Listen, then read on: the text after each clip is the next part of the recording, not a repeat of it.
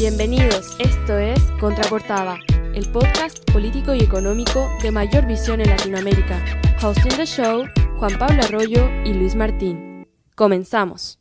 Bienvenidos al décimo capítulo de Contraportada. Aquí estamos tratando de mejorar la intro. Ay, bro. Si me revientes el oído. no, bro. Pues mira, hoy vamos a poder eh, platicar un poquito de lo que son negocios. No sé si nos puedes comentar un poquito de Apple, qué es lo que piensas, cómo va toda esta tirada, a ver. Bueno, Apple ha ganado un terreno importante en los últimos días. Eh, se han dado a conocer muchas noticias sobre el poderío económico que tiene eh, si vale realmente más que cierto PIB, ¿no? De muchos países. Vamos a revisar cuánto vale, cuánto ha penetrado. Pienso que es una gran empresa fundada en grandes cimientos, fundada por un tipo que, que, fue extremadamente innovador, tanto que les ha alcanzado para vender prácticamente su marca durante mucho tiempo en estos años, ¿no? Desafortunadamente creo que en algunas cositas han quedado de ver, muchas cosas muy chingonas, pero bueno, ya comentaremos ese pedo, ¿no? Sí, la, la, la verdad está súper increíble esto porque Muchos creemos que justamente estos países que están en el Medio Oriente generan muchos ingresos justamente derivados del petróleo y que incluso representan mucho más que ciertas compañías y ciertas empresas, ¿no?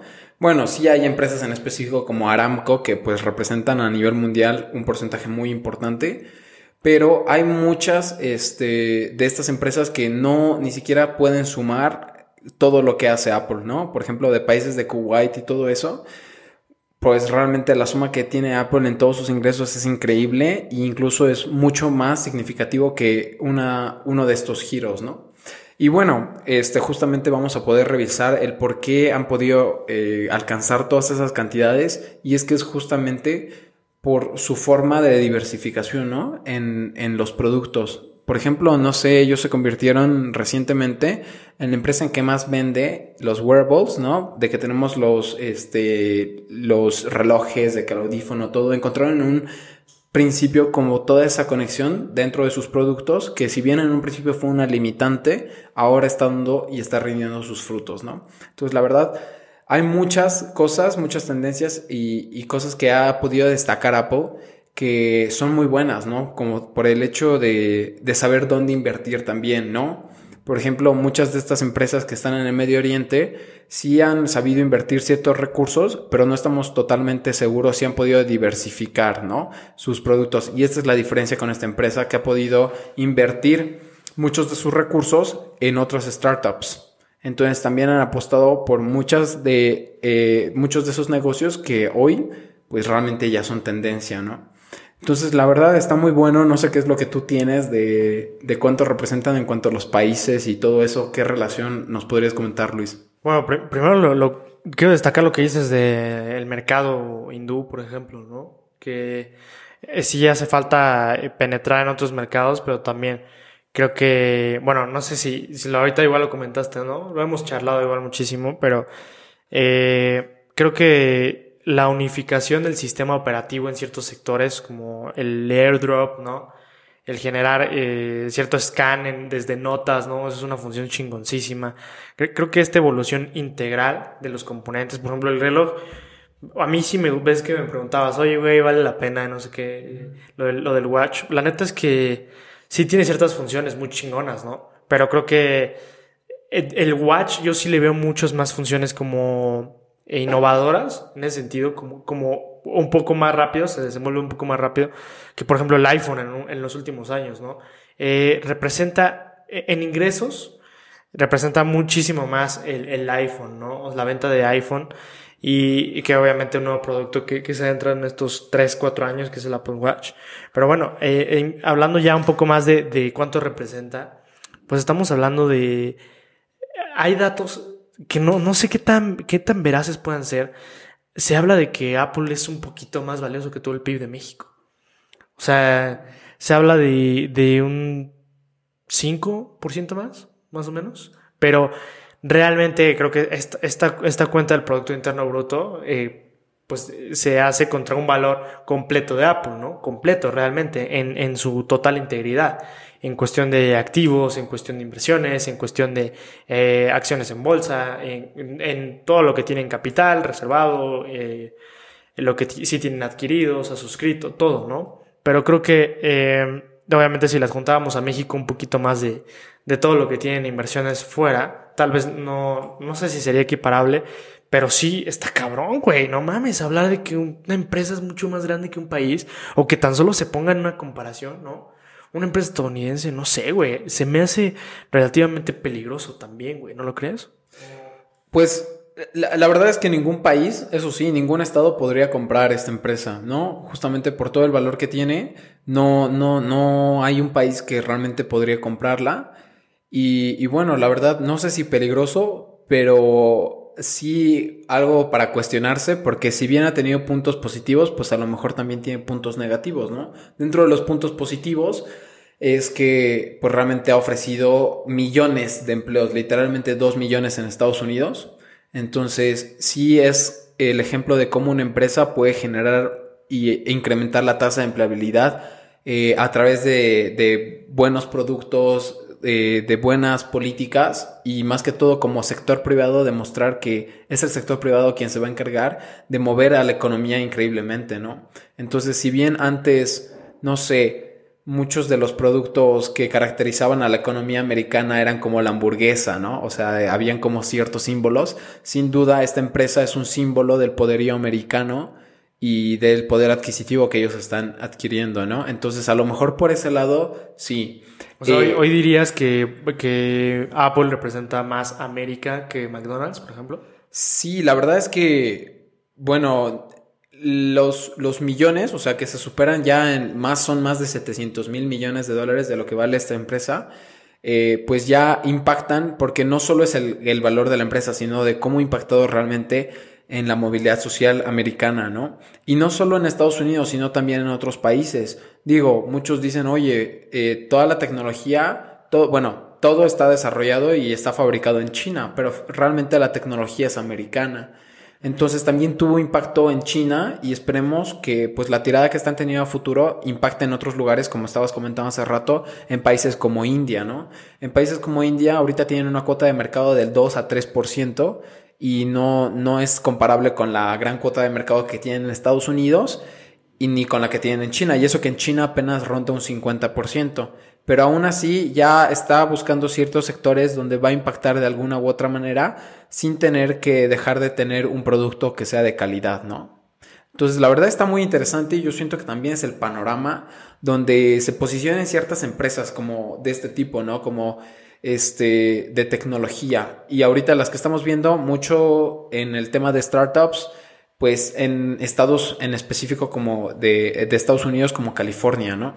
Que si bien tienen ciertos aspectos fiscales que no benefician al Estado, la verdad es que ciertas zonas de California hacen que el crecimiento económico de, este, de esta región sea tan grande que si fuera un solo país representaría eh, a nivel mundial un porcentaje muy importante, haciéndose como la sexta potencia del mundo, ¿no? Tan solo California. Entonces es increíble, no sé qué es lo que tú piensas como de un estado donde está Silicon Valley, Hollywood, grandes empresas, un, un estado realmente con una economía muy diversificada. Creo que es un gran salto y todas las empresas, eh, no solamente norteamericanas, sino las grandes empresas también latinas de, de tecnología sueñan con algún día llegar a Silicon Valley con algún día llegar a Palo Alto y por supuesto cotizar en alguna de los, en, algún mercado eh, que los tenga ya como en una bolsa de gringa, ¿no? Creo que eh, es indiscutible lo que comentas, que, realmente, digo, yo te preguntaba, es peligroso porque eh, ve lo que me estás comentando, güey, naturalmente me estás dando una, una especie de respuesta, o sea, por sí solos los californianos se podrían posicionar como una potencia mundial, ¿no? Entonces te iba a platicar algo muy cabrón. Eh, bueno, yo sé que tú no juegas Fortnite, güey, porque es un tetazo. Pero no mames, güey. O sea, hace poco eh, Fortnite subió, o sea, en una nueva actualización, Fortnite subió como un video, igual lo subió a Instagram y todo el show. Abrías el juego y literalmente salía como, no, pues, eh, como un dictador. Y la era una manzana, güey, y era un dictador. Y estaba así como, no, o sea, diciendo un chingo de cosas y todos los personajes de Fortnite escuchando así como de que no mames y al final salió el mensaje de eh, ayúdanos, únete a la lucha porque Apple quiere monopolizar eh, su tienda porque adivina qué hizo Apple, güey, borró Fortnite, borró Fortnite de, de App Store, güey. Entonces, por eso es lo que te digo, que él, corre peligro realmente también bajo ciertos eh, actores económicos, porque, güey, puede deshacerse de quien quiera en el momento que quiera. Lo hizo con Fortnite, o sea, una de los, o sea, güey, Epic Games, una de las empresas más importantes de videojuegos en el mundo, güey. ¿Estás de acuerdo? O sea, entonces, a lo que voy es que puede sacar del juego a quien quiera en el momento que sea, güey. Y me parece que también otra, otra medida de, de, de, ciertas políticas debe ser implementada ahí, porque ciertamente puede surgir un monopolio, si no es que ya lo hay, güey, sobre la mayoría de las aplicaciones, ¿no crees?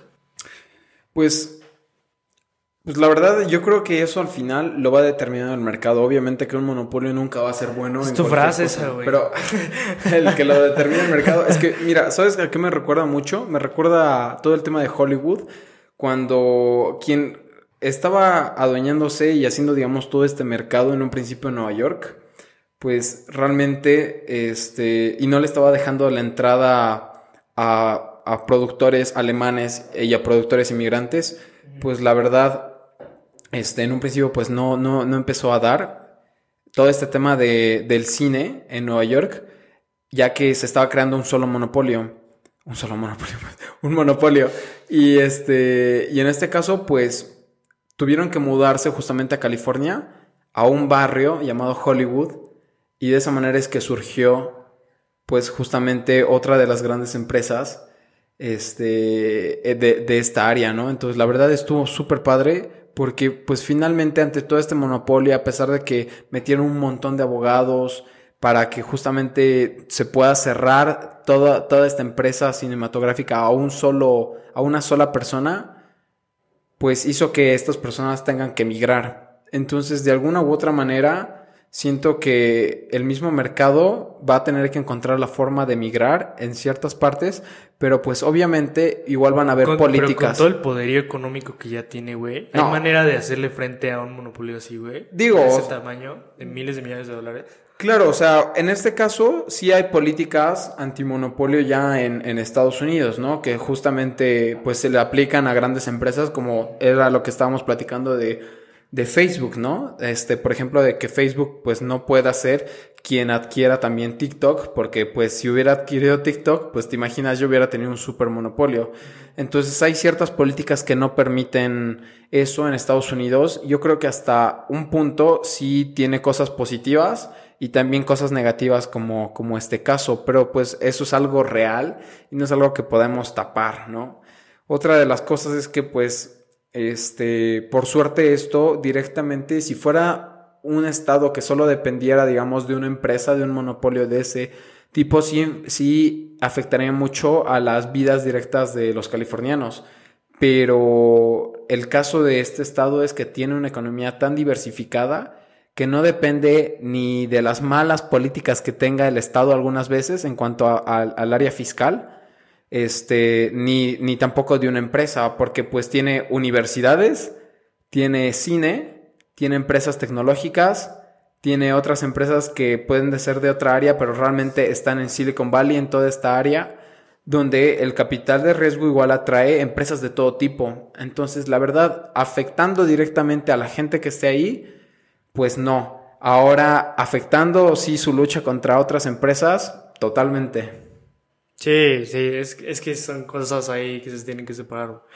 Pero bueno, creo que ha sido un episodio cabroncísimo, güey. Toda esta parte. Ya debes de jugar Fortnite, güey. sí, bro, ya. Ya, ahora sí. no, nada más por los anuncios.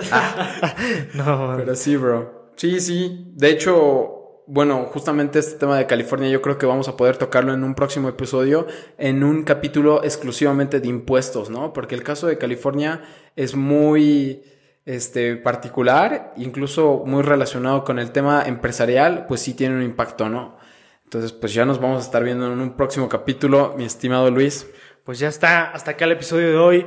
Suscríbanse, denle like, no sean mal pedo. este, por favor, escuchen Spotify también. Denle seguir, también follow en Spotify y nos vemos el siguiente sabadito, ¿no? ya un mes, ¿no? 10 episodios, un mes. 10 episodios. Bueno, muchísimas gracias infinitas. Goodbye.